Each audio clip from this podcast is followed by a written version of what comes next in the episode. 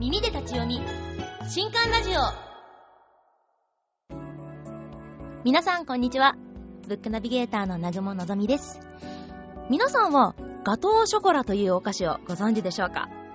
あ今だとバレンタインとかプレゼントとしても喜ばれるお菓子だと思うんですけども。さてさて今回はですねとあるお店のガトーショコラに関する書籍のご紹介になるんですけどもね。ここで問題です。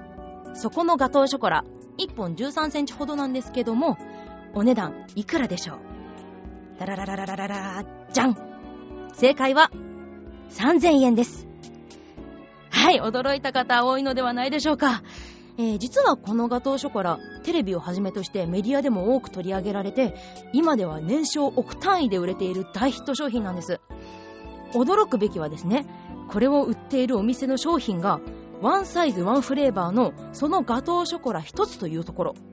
たった1つの商品がこんなに売れる秘密とは何なのか？ということで今回はその生みの親ガトーショコラのみを販売するカフェのオーナーシェフが送る一冊をご紹介します。新刊 JP ポッドキャスティングよりお送りしております耳で立ち読み新刊ラジオ。スタートです。今回紹介する本は集英社より出ております氏家健治著。余計なことはやめなさい。ガトーショコラだけで年商3億円を実現するシェフのすごいやり方。という本です。まずは著者のご紹介です。氏家健治さん。1968年生まれ。ケンズカフェ東京オーナーシェフ。ホテルオークラ東京赤坂アークヒルズクラブ。レストランマエストロなど高級店で修行を重ね調理及び製菓製パンの技術を体得する。1998年に独立し新宿御苑前にケンズカフェ東京を開店現在はファミリーマートのスイーツ監修をはじめライセンスビジネスも展開するほか経営者、起業家向けの講演会も日本全国で多数行っています。はい、ということで今回のテーマはビジネスにおける余計な物事のやめ方。ガトーショコラ専門店として数々のメディアにも紹介されているケンズカフェ東京オーナーシェフの氏家さんがご自身の経験をもとに余計なことの捨て方をはじめ商品のブランディング法や販売戦略についても詳しく教えてくれます。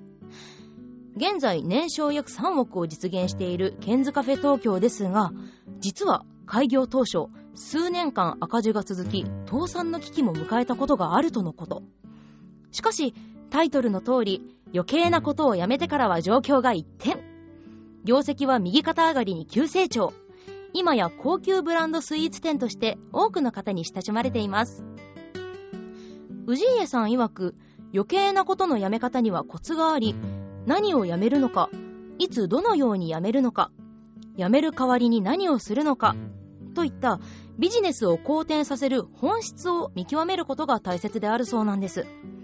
さてその本質とはどんなものなのでしょうか？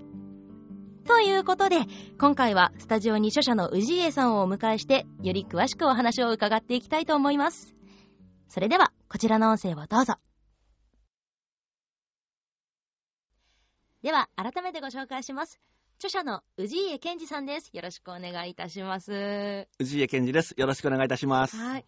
先ほどは、あの、ガトーショコラをありがとうございました。あ、だからご存知でいてくださったようで、ありがとうございます。そうなんです。あの、実は私、まあ、声優業もいややってるんですけど、そこの事務所とがすごい近くて、ええ、新宿御苑の近くで、御苑で降りて看板を見て、通り道で通ってて、ああ、おしゃれなガトーショコラ屋さんがあるなって思って。ああ、でもまあ、買ってはないんですね。そうなんで、ごめんなさい。今度ぜひ、あの、遊びにいらしてください。はい。買ってください。はい、かしこまりました。ぜひぜひ行かせてください。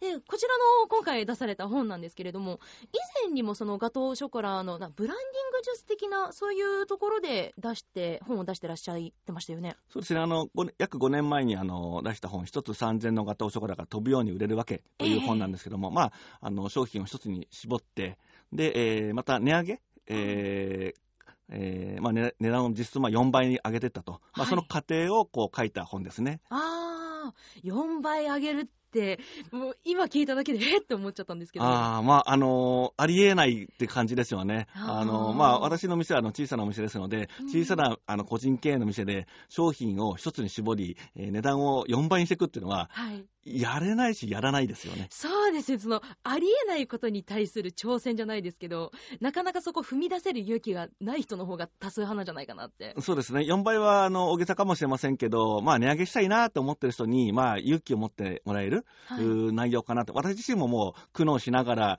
あの、恐る恐るっていう面も少しあったんですけども、ええやってみたら、こう、いいことだらけで、どんどはいんどんどんこう、えー、なんですかね、新しい素敵なお客様が出会えて、まあ、そんなことを書いてある内容ですね、本は。はい。その、やっぱりそれに踏み切るまでって、その、本書のタイトルにもある余計なことを捨ててきたからだと思うんですけども、氏家さんの考えるその余計なことって例えばどういうことがありますか？えー、そうです。まあ、今思えばというところでもあるんでしょうけども、えええーまあ、実は、そんなやりたくないことは、あーまあ、当然やらない方がいいでしょうし、はい。えーまあ、経営的で言うと、えーもうズバリ、利益が上がんないようなもの、利益が低いもの、はい。これはやめるべきなんです。ああ。当たり前なんでしょうけど、どうしてもこう、美味しいものを作ろうとか、はい。やりがいだとか、まあ、それも、そういうのもあるじゃないですか。そうですよね。あと、まあ、時代がとか、周りの店がっていう。ああ、周りの意見に左右されやすいじゃないですけど。ええなので、まあ、今思うとですね、あ当たり前なんですよ、経営ですから当たり前なんですが、あの、利益が上がらないものは、まあ、なるべく、うんまあ、やめるべきなんだろうなと。ああ、それも氏井さんの経験則から、昔はカフェ経営もしていたけれどっていうところから。そうですよね。カフェレストランから始まって、カフェも辞めて、レストランも辞めて、はい。で、ガトーショコラの販売だけをしてるお店なのでそ、うですよね。もう業態自体がレストランからいわゆる製造物販というか、レストランからケーキ屋さんに変わってるわけですね。業態が変わってます。はいはい。そうですよね。もう、今、なんか、その変化の過程は、なんかその、まあ、変わるっていうのはあれですけど、今、何年前はレストランやってたけど、今はガトーショコラ屋さんだよって、うんって、何が起きたんだろうって思いますもんね。まあ、なんて、今はガトーショコラ屋さんでいいと思うんですけども、ええガトーショコラ屋さんなんていうあのお店は世の中には、まあ今はあるかもしれませんけど、なかったですし、そうですよね。ましてそこを目指してたわけでもないですし、はいはい。えーでもまあ、なんていうんですかね、あの、進化論でもないですけども、あの、変わり続けるものが、こう生き延びるみたいな話がありますよね。まあ、もしかしたらたまたま偶然かもしれませんけども、ええ。確かに私は変わって、変わっていったので、お店は変わっていったので、まあ今があるのかなと思うんですよね。ええ。その変わったところで、その宣伝とか販売戦略にもやっぱり力を入れてこられたと思うんですけども、はい。その販売戦略の中で、これはやっぱり自分の中で一番大きい出来事だったなとか、そういうことってありますか？一番最初に、まあ、や今から約10年まで経たないのかな、あのやっぱり、えーインターネット広告、ああ、ネットで。えーで、まあ、グルナビなんかが、えーまあ、皆さん、飲食店検索するのに、あの探すのに、はい。まあ、電話帳とか、ああのー雑誌とかではなく、はい。えーまあ、テレビとかではなく、インターネットで検索するっていう時代がこう始まってきた時代なんですよね。はいはい。まあ、そこにはこううまくこう乗れたというか、うんまあ、グルナビさんとか、まあ、その他その、えー飲食店検索サイトをはい活用して、まあ、そこがあの一つのあの広告に力を入れるきっかけになりましたね。はいはい、というのは、インターネットはアクセスが出るので、で、数が見える。そうですよね。だから施策、写真を変えた、文字を変えて、で、アクセスがこう変わるっていうのが分かって、はい。で、上がると、アクセスが上がると、比例して売り上げが上がるってことも分かったわけですよね。あであれば、まあどう、どうやってやれば、こう、アクセスが上がるか、まあ、もしくは広告を大きく打つとか、あの、そういうことが、結果が見えやすかったので、なんだ、データも取りやすかったですね。あ、ああ、なるほどですね。ええ今だとツイッターとかもやってらっしゃったり。はい、そうですね。まあ、あの、ツイッターとか、まあ、公式サイトからで、あの、フェイスブックページ、えーまあ、自社から発信することももちろん、えーやってますけども、えええーあとそうですよね。まあ、ネットでエゴサーチもよくされてるって。あ、そうですね。これはもう10年以上、あのやってまして、まあ、口コミを見るのもそうですし、まあ、ね、お客様なに、あの買いに来られたお客様に、まあ、ちょっと、あの何でお知りになられたんですかってこともやってますし、ええまあ、ツイッターで、こう、ケンズカフェとか、はい。そういった検索をして、どういうつぶやきがされているか、ああ。まあ、いいことも悪いことも。そうですよね。ええありますもんね。なええなんなら悪いことの方がいいんです。あのおーあ、お客さんはそういうふうに思う、思うんだとか、思わせてしまったんだと。はい。えーまあ、例えば、こう、ガトーショコラにこう、ブランデーの香りがしてとても美味しいとはい。いうつぶやきがあったんですね。はいはい。で、ブランデー入ってないんですよ。あ、そうなんですえね。えなんですけど、まあ、それはネガティブじゃなくて美味しいっていう意見なんですが、はいえーお酒入ってるともう買わない人っているじゃないですか。確かにアルアルコールがアレルギーの方もいらっしゃいますしね。子供には食べさせられないとか。はい、でも入ってないわけですよ。褒め言葉だけど、それ勘違いしてるわけですよね。なるほど。一番恐ろしいのは勘違いですよね。はいはいはい。でも、それ最初、だんだん困ったなと思ったんですけど、はいでもやっぱりそう思わせたお店が悪いだろうと。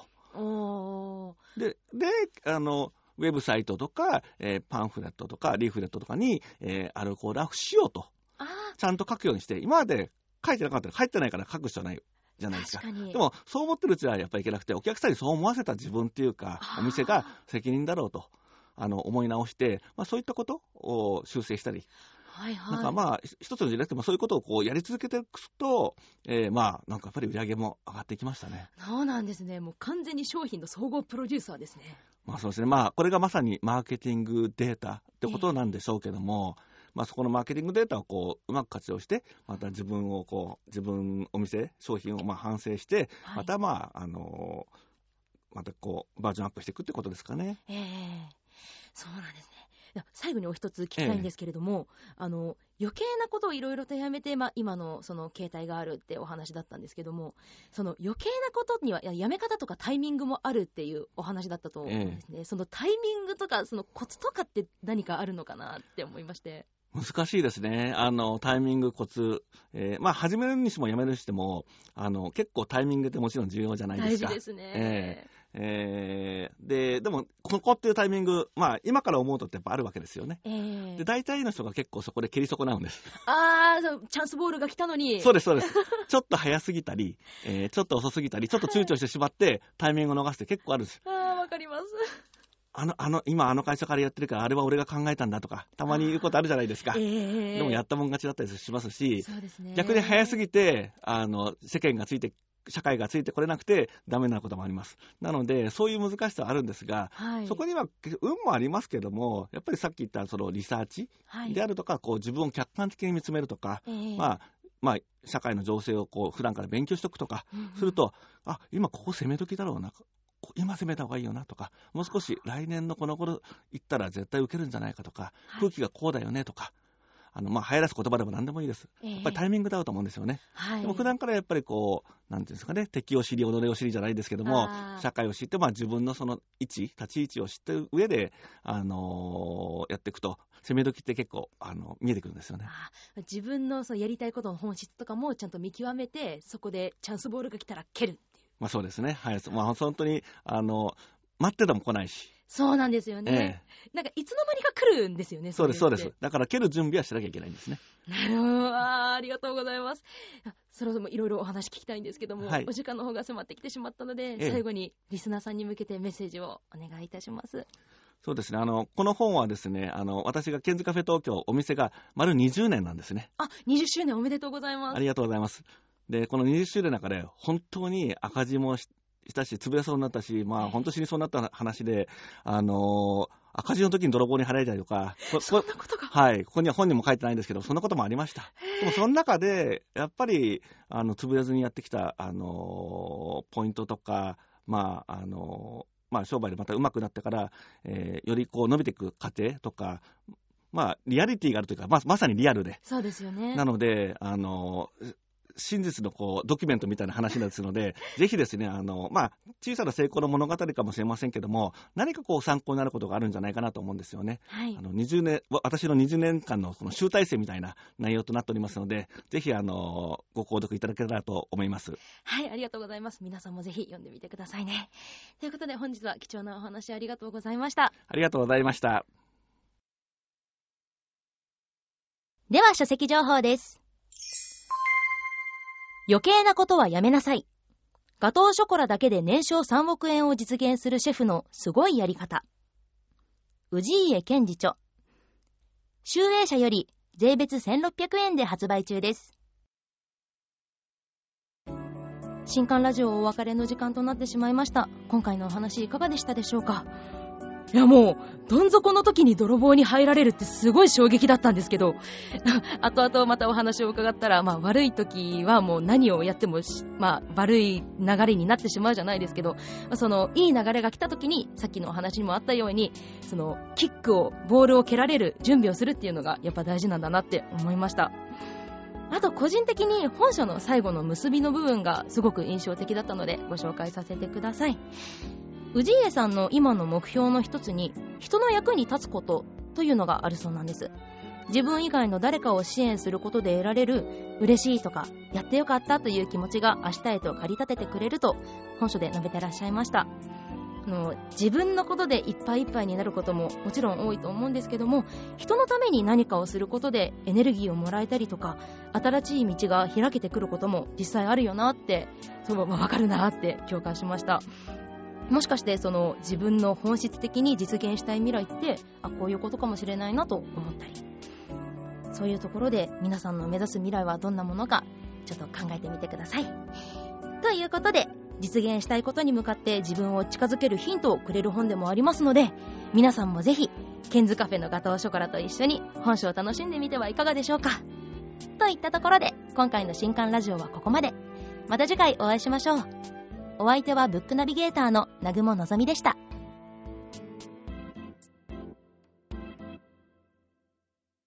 この配信は、集英社の提供でお送りしました。